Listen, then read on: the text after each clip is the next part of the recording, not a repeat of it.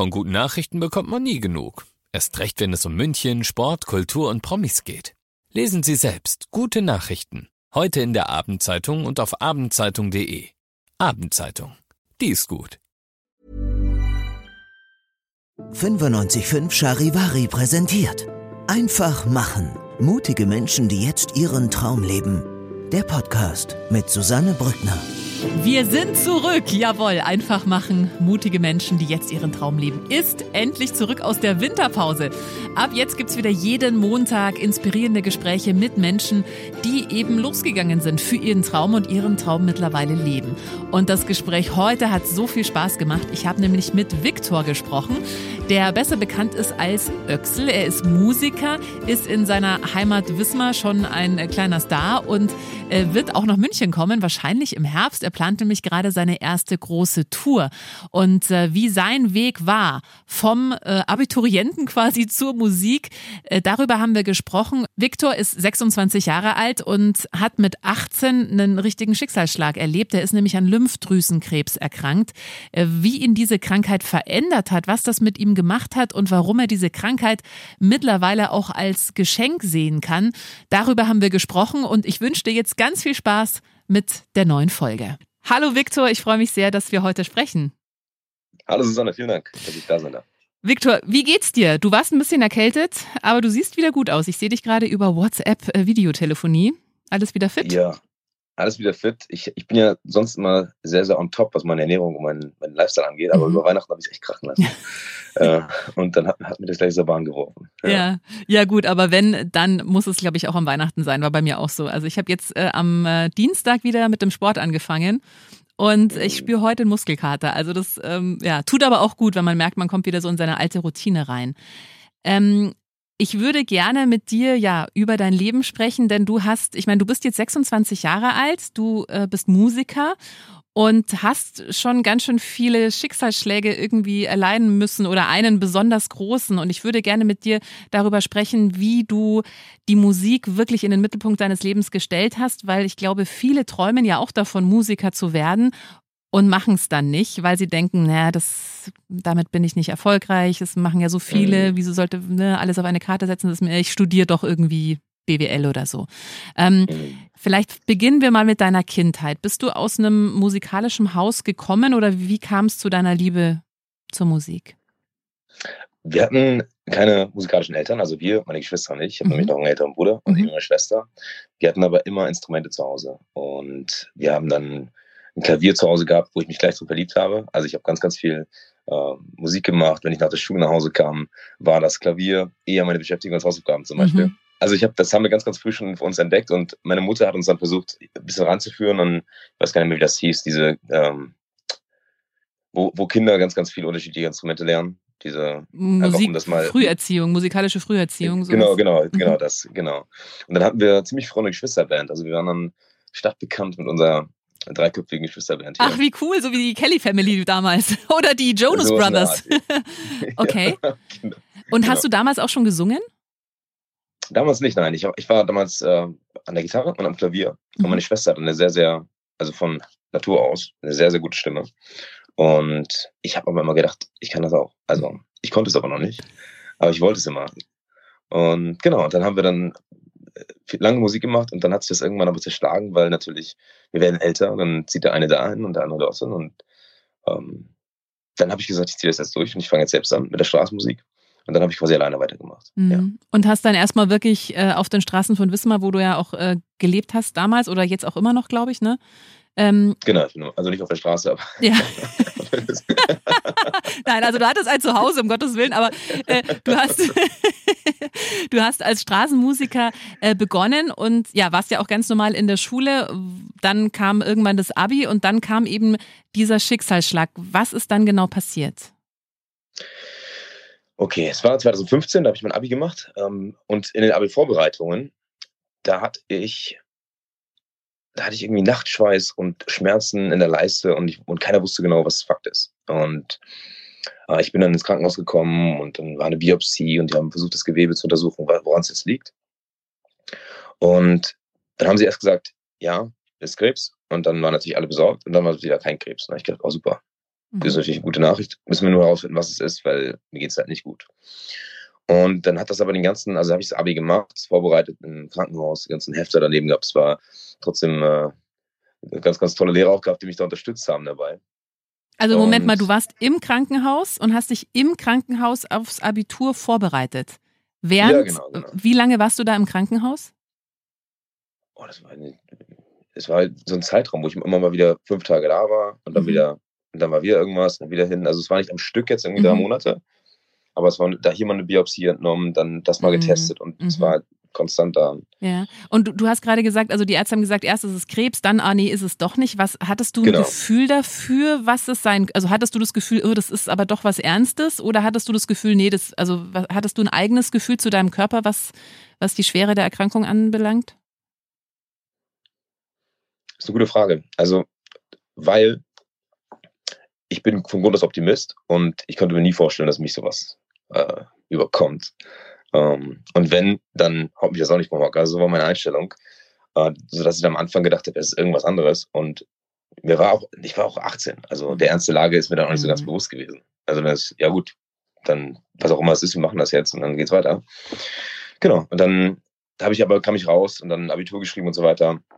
Alles geklappt. Und dann hörte aber die Beschwerden über den Sommer nicht auf. Und dann äh, etliche Untersuchungen und dann haben wir im Herbst dann quasi gesagt, also im Herbst 2015, ähm, jetzt kommt die Therapie, die Chemotherapie, weil es war dann Krebs, wo mhm. dann äh, Praxis gewechselt, also wurden aus der Uniklinik dann in so eine Spezial Spezialistenpraxis äh, verfrachtet. Genau, und dann waren quasi sechs Monate Chemo und Stammzellen neu, das ganze Programm. Und das war auch eine ganz, ganz spannende Zeit, weil ähm, wie ich gerade gesagt habe, ich konnte mir nicht vorstellen, dass mir sowas passiert. Und so optimistisch wie ich war, habe ich auch gesagt, ja, mir fallen aber nicht die Haare aus. Euch allen hier schon, mhm. aber mir nicht. Mhm. Und auf einmal siehst du ja keine Chance. Also dann wachst du auf und da liegen Jahre auf dem Kopfkissen und, und du wirst schwach und du, hast, du, du pustest als 18-Jähriger, wenn du Treppen steigst und dann mhm. merkst du, okay, ist vielleicht doch ein bisschen doller, als du gedacht hast. Mhm. Ähm, genau, aber haben wir dann alles ganz gut weggesteckt. Also mit wir meine ich natürlich der, der Doktor, der mich da gut an die Hand genommen hat meine Family und, und ich. Ähm, dann, ich hatte ja vor, vorher quasi, bevor das alles losging mit der Therapie, den großen Wunsch, auf der Sea Cloud, ein ganz, ganz toller Traditionssegler, äh, fast 100 Jahre altes Schiff, ähm, segeln zu gehen als Matrose. Und das sind ganz, ganz tolle Gewässer, wo dieses Schiff segeln geht, durch die Karibik und über den Atlantik in, ins Mittelmeer. Wie so eine Traumreise für mich, weil ich auch als Segler aufgewachsen bin, hier an der Küste natürlich.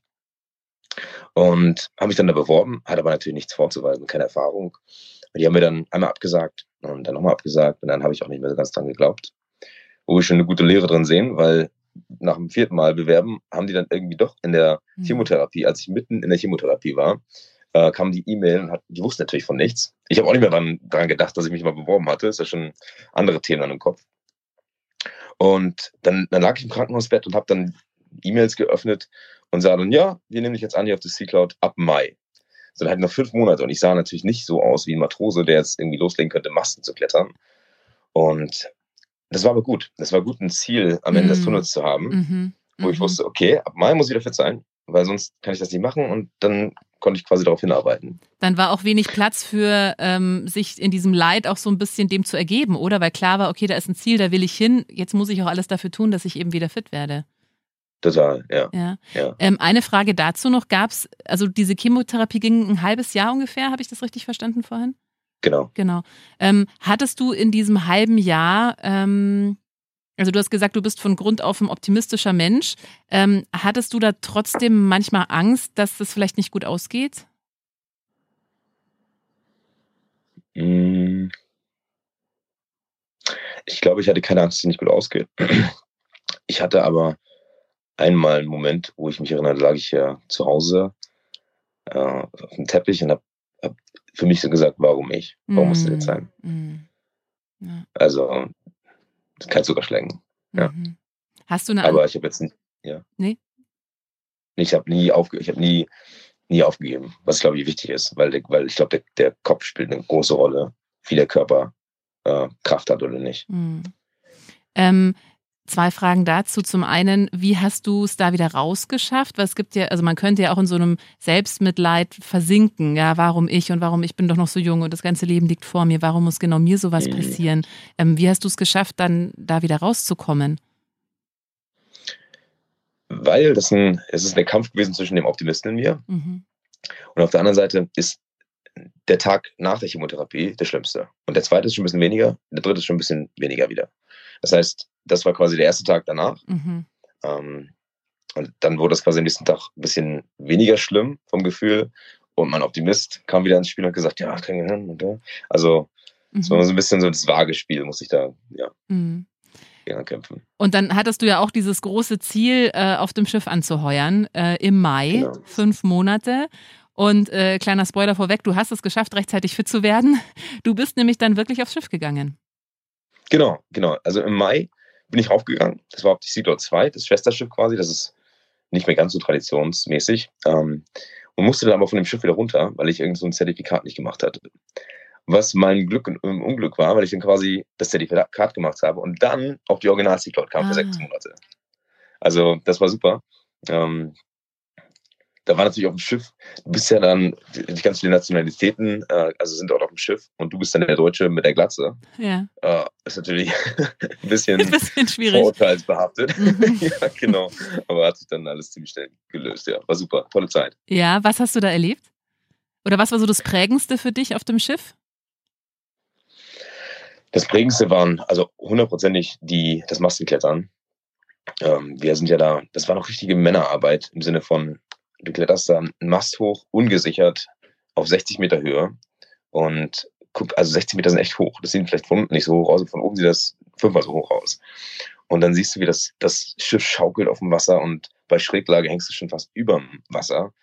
Ähm, und ich erinnere mich noch einmal an eine schöne Situation. Da waren wir in Venedig, sind gerade nach Venedig. Das ist natürlich, Leute bezahlen richtig viel Geld, um damit zu segeln. Und du bist als Matrose, kriegst irgendwie ein Apfel und ein Ei, aber du kannst halt auch alles sehen, was die sehen. Mhm. Und das ist schon toll. Und wir waren dann einen Tag in Venedig und es gibt Gaskets, so heißen die. Das sind so eine kleinen Tampen, das sind ja rar getakelte äh, Schiffe, also mit so einem Quer, Quermast und diesen, wie so ein Wikingerboot, so sehen die Segel aus. Also nicht wie so eine moderne Segelyacht, sondern diese rechteckigen Segel, die so nach unten fallen. Mhm. Und mit diesen sogenannten Gaskets hat man diese Segel quasi hochgezogen und dann festgebunden. wenn man einen vergessen hat, musste man quasi wieder hoch äh, und dann der Crew einen Kasten irgendwas ausgeben. Das war so der Deal. Und ich habe das in den ganzen sechs Monaten ein einziges Mal vergessen. Und zu meinem Glück war das in Venedig. Sodass ich dann quasi in Venedig im Hafen am obersten Quermast, also 60 Meter hoch, im Hafen hochgehen konnte. Und natürlich auch da ein paar Minuten geblieben bin und nicht sofort wieder runtergegangen. Es war so schön. Und dieses Mastenklettern, das hat mich am meisten beeindruckt. Natürlich die ganzen tollen Strände und, mhm. und Kulturen, die du dort kennenlernst in der Karibik. Also ganz, ganz toll. Ganz, mhm. ganz toll. Dann bist du ja wieder zurückgekommen. Ähm, wusstest du mhm. schon vor dem Abitur, ähm, was du machen möchtest? Weil so Musiker werden war ja also vor dem Abi und auch vor deiner Erkrankung ja noch nicht jetzt so klar, dass das wirklich klappt oder dass du das wirklich machen möchtest, ne? Mhm. Ja, ich glaube, es geht vielen so, dass das, das genau wie mir. Ich wusste das überhaupt nicht. Mhm. Ich habe immer mit dem Gedanken gespielt, wie mein Vater Rechtsanwalt zu werden. Wo ich heute drüber lache, wenn ich zurückdenke. Aber äh, das, das war natürlich, weil mein Vater das gemacht hat, war auch recht bekannt in der Stadt. Und ich dachte, ja cool, da habe ich ja gleich einen Fußstapfen, den ich treten, treten kann. Äh, also ich hatte natürlich, wie viele, keine Ahnung. Und bin dann wieder angekommen und hatte immer noch keine Ahnung so wirklich. Wusste aber, dass ich Musik liebe. Mhm. Und habe dann intuitiv mir die Gitarre angenommen und bin auf die Straße gegangen, habe Straßenmusik gemacht. Erst in Wismar, dann in Rostock, eine Stadt hier um die Ecke. Und dann aber auch überall, also nach Zürich, nach, also in die Schweiz oder nach Schweden, so durch Europa getingelt. Amsterdam, genau. Und habe das dann quasi so ausgelebt, meine eigenen Songs da gespielt. Ähm, tolle Erfahrung. Ja. Aber das war natürlich nicht der Schritt zum Erfolg sozusagen. Mhm. Also es war aber tolle Schule, ja. Kannst du dich noch an den Moment erinnern, wo, die, wo du die Entscheidung getroffen hast, okay, ich studiere jetzt nicht Jura, sondern ich werde jetzt Musiker? Gab es so diesen einen Moment? Hm, ich glaube, ich könnte jetzt sagen, um die Story ganz, ganz toll klingen zu lassen, ja. Aber ich glaube, das war eine Entscheidung, die ich schon früher getroffen habe, aber nicht bewusst. Das, also es war immer in mir. Das war das, wo ich, Zeit, wo ich die Zeit vergessen konnte, wenn ich mhm. Klavier gespielt habe. Und das war das, wo ich voll drin, drin aufging. Ich, also wie, wie, ein Teil von mir. Also wirklich so entdeckt für mich, das ist meine Leidenschaft, das mache ich, da vergesse ich die Zeit. Das gefällt anderen. Ich bekomme, ich bekomme die Dinge, die ich möchte dadurch. Einerseits die Zeit mit mir, die Anerkennung, die ich auch brauche. Und äh, das war dann ziemlich, ziemlich eindeutig. Und dann kam quasi mit der Straßenmusik so viel Resonanz, dass für mich klar war, da ich, ich stoße gerade auf Gold. Mhm. Ich muss weiter mhm. hacken. Mhm. Mhm. ja. ja. Hat deine Erkrankung da auch irgendwie eine Rolle gespielt bei der Entscheidung, jetzt eben Musiker zu werden? Hat, hat sie schon. Also es, aber, aber eher im Sinne von, ich habe ja viel reflektiert. Ich erinnere mich an eine Situation, da war ich im Krankenhaus und ich habe vor, vor der Erkrankung, wahrscheinlich wie wir alle, oft an mir gezweifelt, gedacht, oh, du bist nicht gut genug, du siehst nicht gut genug aus. Um, I'm Sandra, and I'm just the professional your small business was looking for. But you didn't hire me because you didn't use LinkedIn jobs. LinkedIn has professionals you can't find anywhere else, including those who aren't actively looking for a new job but might be open to the perfect role, like me. In a given month, over 70% of LinkedIn users don't visit other leading job sites. So if you're not looking on LinkedIn, you'll miss out on great candidates like Sandra. Start hiring professionals like a professional. Post your free job on linkedin.com/people today. Du kannst Dinge nicht gut genug. Diese Teufelchenstimme, die wir irgendwie alle auf der Schulter tragen. Und plötzlich war ich so weit weg von meinem gewohnten Ich. Also ich hatte keine, keine Haare auf dem Kopf. Ich hatte total Cortison aufgeblasenes Gesicht, war körperlich überhaupt nicht mehr da. Also ich war einfach nicht fit und ging gar nichts. Und dann habe ich mir eines Tages im Krankenhausbett mein Handy äh, geöffnet, die Fotos angeguckt von damals und Fotos gesehen, wo ich noch genau wusste, wie ich mich gefühlt habe, als ich das Foto genommen habe. Und in dem Moment wurde mir so klar, wow, du sahst so gut aus. Ich würde mir, ich würde mir, ich würde alles geben, um wieder das zu sein. Jetzt gerade. Aber das ist ja nur noch nicht mal ein Jahr her. Was ich meine? Und ich kann, mhm. nur jetzt kann ich sehen, weil ich so weit außerhalb von meinem Bild stecke. Ich bin nicht mehr im Rahmen gefangen quasi. Ähm, und, und als ich diese Fotos dann gesehen habe und dann habe ich natürlich gesehen mit der Musik, oh, das ging ja doch, war ja doch schon erfolgreich mit der Geschwisterband und so weiter. Ähm, auch diese, diese Selbstzweifel, das auch die, die fühle ich ja jetzt auch wieder. Natürlich. Aber ich kenne, ich weiß, dass es Quatsch ist. Mhm. Mhm. Weißt du, weil ich einmal mhm. erlebt habe, dass ich, wenn ich jetzt wieder da wäre, wüsste ich genau, wie blöd bist ja. du denn eigentlich? Das ja. ist doch alles. Mhm. Mhm. Ja. Also insofern, es gab schon ja, diesen Moment, wo ich rausgezoomt rauszoomen musste oder rauszoomen konnte und gesehen habe, okay, das und das macht dir mega Spaß, da gehst du bei auf. Und wenn es mal wieder so ist, selbst wenn du zweifelst, mach weiter. Mhm. Und das ist ja also interessant, was du erzählst. Ich habe ja schon einige äh, Musiker auch im, im Podcast gehabt und die sagen alle, ähm, ich weiß noch, Christoph äh, Kronauer, Chris Kronauer war mal da, der ist, äh, weiß nicht, ob du den kennst, Produzent, also in, in Bayern oder generell mittlerweile auch in Deutschland, glaube ich, extrem erfolgreich. Er hat schon mit Nico Santos und Helene Fischer und keine Ahnung mit wem alles gearbeitet. Und der hat gesagt, er hat in seiner Karriere schon Menschen getroffen, die sogar vielleicht mehr Talent haben als er selbst, aber die bleiben nicht dran.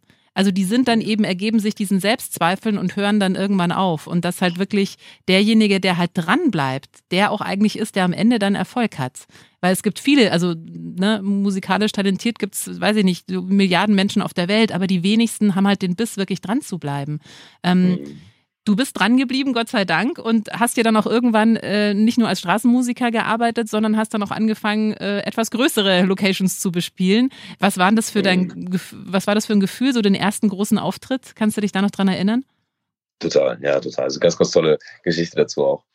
Ähm, angefangen hat das mit der Straßenmusik, wie gesagt. Ich habe dann durchgerechnet, weil ich am, am, ersten Tag 50 Euro im Hut hatte, und habe gedacht, okay, wenn ich das jetzt 30 Mal mache im Monat, kann ich davon leben.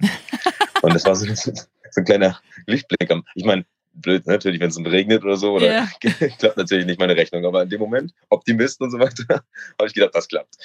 Ähm, naja, und dann habe ich auch Straßenmusik gemacht und irgendwann war das so, dass die Stadt Wismar jedes Jahr ein sogenanntes Jülfest veranstaltet. Das ist in der St. Georgenkirche die größte Konzertkirche, die wir haben, oder die einzige auch.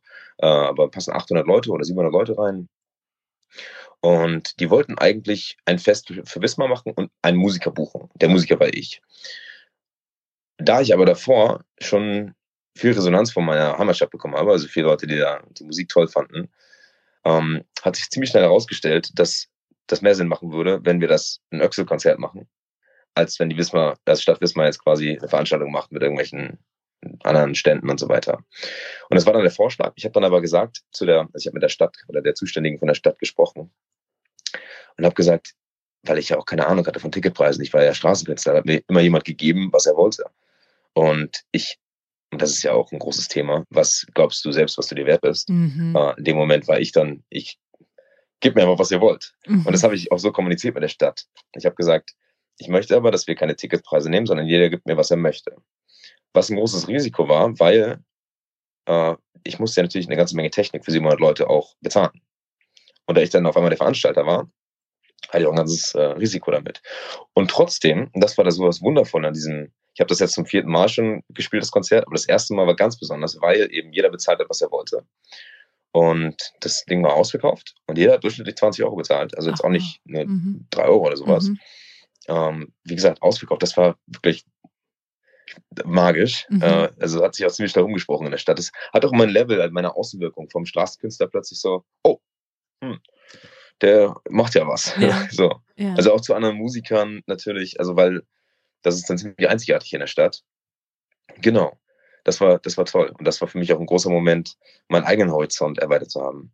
Manchmal müssen wir ja Dinge tun, bis wir uns bereit dafür fühlen und nicht warten, bis wir bereit dafür äh, sind und ja, dann die Dinge tun. So richtig, so, so richtig. Das würde ich gerne äh, dreimal unterstreichen, tatsächlich. Also du hast dich gar, noch gar nicht bereit gefühlt eigentlich, ne? Jetzt gar nicht. Vor sieben, ich musste. Du musst, ja. Das höre ich ja auch so oft, dass man einfach losgehen soll und nicht immer warten soll, bis der Plan perfekt steht, mhm. sondern das entwickelt sich ja dann auf dem Weg dorthin. Ähm, du hast ein Album rausgebracht, Glücklich heißt dein aktuelles Album und du schreibst ja alle Texte selbst, oder? Also ich habe ein bisschen natürlich reingehört in deine Musik und ähm, da bin ich oder war ich immer wieder überrascht, dass du für 26 Jahren, ähm, ja auch durch deine Lebenserfahrung, die Texte sind ja wirklich, gehen ja schon sehr tief. Ist das alles ähm, autobiografisch, was du schreibst oder woher holst du deine Inspiration? Ja, ich lese viel. Also ich bin, viele denken, ich bin so ein extrovertierter Typ, wenn ich auf der Bühne bin, muss ich aber alles lernen, weil ich gerne ganz viel Zeit mit mir alleine verbringe, ganz viel lese und so ein, was du, hat sich am ersten Vorgespräch auch kurz äh, angekündigt, dass du auch Persönlichkeitsentwicklung gerne magst. Ich, ich, äh, das ist mein, mindestens mein halbes Leben, dass ich da den ganzen Tag auf dem Weg irgendwo hin irgendwelche Audiobücher höre. Also, was, was ist dein Lieblingsbuch? Mein Lieblingsbuch, also ich habe einmal wie, wie man Freunde gewinnt, mhm. der Carnegie. Mhm. Dann ähm, ich lese viel auf Englisch, weil meine Freundin kommt aus England mhm. und dann ähm, The Magic of Thinking Big von, wer ist das? Ähm, die, ach genau, die Wunderwirkung großzügigen Denkens. Das ist die, der Titel auf Deutsch. Okay. Ähm, und als drittes würde ich nehmen wahrscheinlich The One Thing, die eine Sache. Das ist so ein bisschen Produktivität mhm. äh, im Fokus zu halten. Weil To-Do-Listen sind auch immer bei uns allen viel zu lang, können wir gar nicht abhaken. Und da so ein bisschen zu sehen, was sind jetzt die Sachen, die ich machen müsste, um am besten voranzukommen. Mhm. Genau. Ja, äh, hochspannend. Hast du dich da schon immer für interessiert oder kam das auch im Zuge deiner Krebserkrankung? Nee, schon immer. Schon mhm. mit 15 habe ich da angefangen. Aber auch die, durch die Tatsache geschuldet, schon mal, mein Vater ist früh verstorben, mit elf, also als ich elf war, so rum. Und er, dann, dann suchst du als Sohn natürlich nach irgendwelchen Dingen, die, die so ein bisschen Vater zurückgeben. Mhm. Oder, oder so das Gefühl von, äh, was hat er für Spuren hinterlassen? Weil so viele Spuren sind da nicht. Und da habe ich durch die Bücherregale geguckt und so weiter. Also sowas. Und dann, ah, oh, das ist interessant. Also so kam das dann. Ne? Okay, das heißt also, dein Papa hat sich auch schon mit den Themen beschäftigt? Genau, einige Bücher habe ich von ihm auch genommen. Genau. Mm, mm. Mm. Hast du für dich auch äh, eine gewisse Routine entwickelt? Also sprich eine Morgenroutine oder eine Abendroutine, äh, um den Tag zu beginnen oder um den Tag zu beenden? Gibt es da was? Ja, klar. Jetzt kommen wir hier in, in mein Gebiet. Genau. Sehr gut, wir, der Podcast äh, wird jetzt leider sich ein bisschen verlängern, ungeplant, aber das ist genau mein Thema. Ja, nee, total, total. Weil ich glaube, dass, äh, ich meine, win the morning, win the day, gewinne den Tag und du gewinnst äh, den, den Morgen und du gewinnst ja. den Tag, ist ja ein altbekanntes Sprichwort. Ich weiß, dass ich, wenn ich am Morgen Momentum hinbekomme, ähm, zum einen die wichtigsten Dinge zuerst tue, also mal auf deine Frage konkret mhm. runterzubrechen. Ich stehe auf äh, vor sieben und dann gehe ich zum Sport. Nicht super lang, weil wenn ich, und ich will jeden Tag, ich gehe jeden Tag zum Sport, also nicht nur sechsmal, weil ich das als Routine möchte und nicht das ist eine Auf, dass ich sage, oh Gott, heute ist wieder Montag. Ja, ich, nee, muss ich will wieder. einfach nicht mehr drüber nachdenken. Mhm, Einfach. Und dann gehe ich in 35 Minuten oder 30 Minuten, kalte Dusche, eiskalt, nicht einmal warm, sofort rein. So, und dann gehe ich hier in mein Studio und lese zehn Seiten im Buch. Und dann, genau, dann mache ich das, was irgendwie am wichtigsten ist am Tag. Also, ob das mal, jetzt die Tourplanung ist jetzt zum Beispiel für dieses Jahr. Ähm, die erste Tour, die wir machen, und da gibt es viel zu organisieren. Also, ich habe jetzt eine Konzertagentur angeschrieben zum Beispiel. Also solche Sachen, dass ich das Wichtigste erledigt habe. Und dann, ich habe noch einen Café aufgemacht jetzt ähm, letztes, letztes Jahr. Also dann gehe ich meist selbst noch ins Café. Ähm, ja, und abends, was ich dieses Jahr seit, ist noch nicht so lang, seit ein paar Tagen erst tue, was mir sehr, sehr hilft, ist, dass ich nicht mehr bis kurz vor Schlafen gehen am Computer sind, bin. Mhm. Weil ich bin so ein Workaholic Mhm. und, und dass ich mir einfach mal, ach nee, jetzt mache ich eine Stunde vorher den Computer aus und lese. Ich schlafe viel besser. Ich habe hier so einen, so einen Schlaftracker-Ring Mhm. und das ist, also ich schlafe besser und das war die gute. Ähm, genau, also das hilft mir sehr. Mhm. Ernährung, Logo. Ja, du hast gerade gesagt, du, du bereitest die Tour für. Du wirst ja auch nach München kommen, werden wir dann natürlich nochmal äh, ankündigen, wenn du dann da bist. Aber äh, weißt du schon, wann sie starten wird oder ist es noch alles nicht raus? Geplant ist im, im Juni. Ich muss da so ein bisschen schauen mit dem Café, weil wir da noch vergrößern dieses Jahr. Und ich muss auch teilweise da sein, um das ein bisschen zu organisieren. Aber Juni ist, ist der Plan, dass ich im Juni auf Tour bin. Mhm. Wir sind eigentlich schon fast am Ende, aber jetzt lass uns noch mal ganz kurz zurück zu deiner Musik kommen. Du hast vorhin ja gesagt, also dass du ähm, eigentlich alles autobiografisch schreibst oder ja, alle. Songs von eigenen Erfahrungen handeln. Ähm, fällt dir das schwer, dich da auch so mh, verletzbar zu machen? Nee, am Anfang, glaube ich, war ich zu unsicher dafür.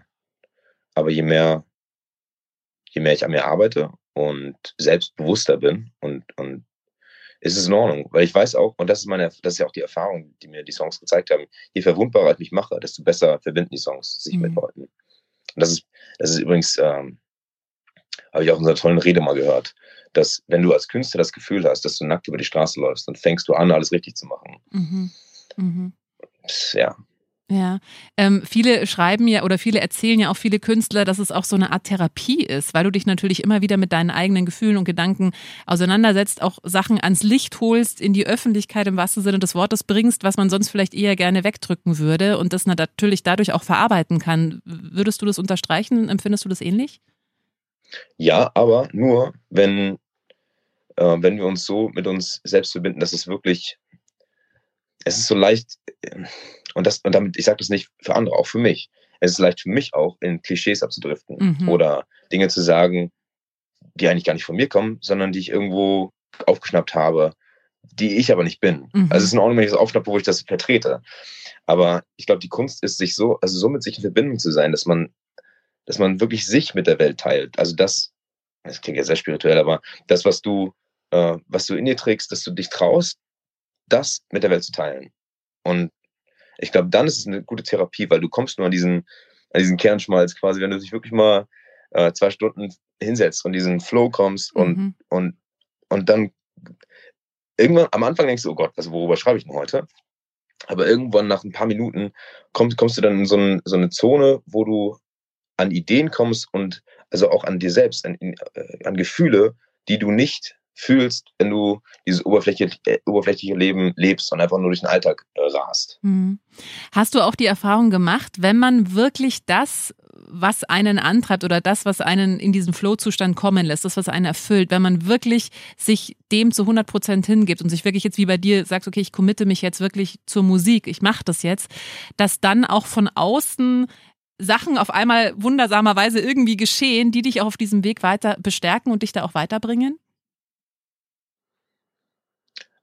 Ich wiederhole mal, also du, dass wenn ich darüber spreche und das, das dahinter Also, stehe, kommt, also Genau, also wenn du quasi, es gibt ja manche, die träumen von eben zum Beispiel Musiker werden und dann sagen sie, okay, jetzt mache ich das einfach und gehe da vollkommen rein, committe mich zu 100 Prozent, dass dann auf einmal bei dir jetzt vielleicht der Auftritt da in Wismar äh, auf dich zukommt und die dich dann als Musiker buchen wollen oder dass dann auch von außen wie so Bestätigungen kommen, dass du so auf dem richtigen Weg bist. Weißt du, was ich meine? Mhm. Ich weiß, was du meinst. Also für alle, die jetzt vielleicht zuhören und auch Musiker werden wollen, natürlich gehört ein gewisses Talent dazu. Das will ich gar nicht verschweigen. Also nicht jeder kann singen und nicht jeder kann, ne? Also das Hier, hallo? aber ich höre dich. ja, nee. genau. Aber wenn, wenn, das, wenn das mitkommt in deinem Paket, dann, und das ist in jedem Gebiet, das geht nicht nur um Musik so, ähm, wenn, wenn du deine, deine, deine Rate des Erfolgs steigern willst, dann verdopple deine Fehler. Mach einfach, immer wieder. Und lass also nicht entmutigen lassen, wenn es mal nicht klappt, wenn keiner stehen bleibt. Das ist so hart gewesen in der Straßenmusik am Anfang, wenn du, also da war ich ja selbst sehr unsicher. Und wenn, wenn die Person jetzt vielleicht gerade hört, auch dann sag ich mal als Straßenmusik, da bleiben mal keine Leute stehen. Da ist mal null Geld unter aller, da kostet das Spritgeld mehr, als das du verdient hast. Ähm, das ist alles sehr hart. Also ist irgendwie dann, dann kommt dieser, und deswegen ist es so eine gute Schule. Nicht, weil du dann besser wirst im Gitarre spielen, sondern weil dieses Gespräch im Kopf, im eigenen Kopf, das, das gilt zu, zu, zu bändigen eigentlich. Mhm. Wie, gehst du, wie gehst du mit der Stimme im Kopf um? Und wenn du die im Griff hast, da, dann scheitere einfach öfter. Und das sage ich mir auch immer wieder. Also ich habe auch noch Angst vor Dingen. Aber jetzt mit der Tour, das ist außerhalb der Komfortzone. Aber ich weiß, da ist der Weg. Ja. Da beginnt das Wachstum auch, ne? Ja. Mhm. Ähm, du hast vorhin noch erzählt zum Abschluss vielleicht, dass du dich, dass du diesen Moment hattest während der Chemotherapie, dass du in deinem Zimmer lagst und dich gefragt hast, hey, warum ich? Warum ist es mir mhm. passiert? Hast du da eine Antwort gefunden?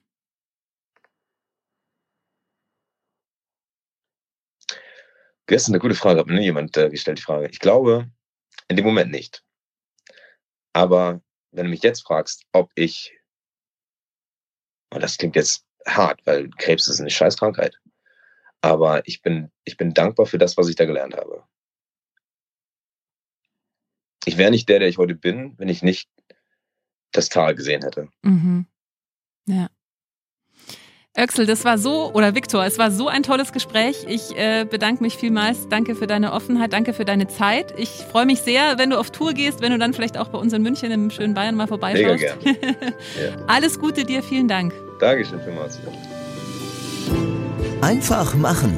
Mutige Menschen, die jetzt ihren Traum leben. Dieser Podcast ist eine Produktion von 955 Charivari.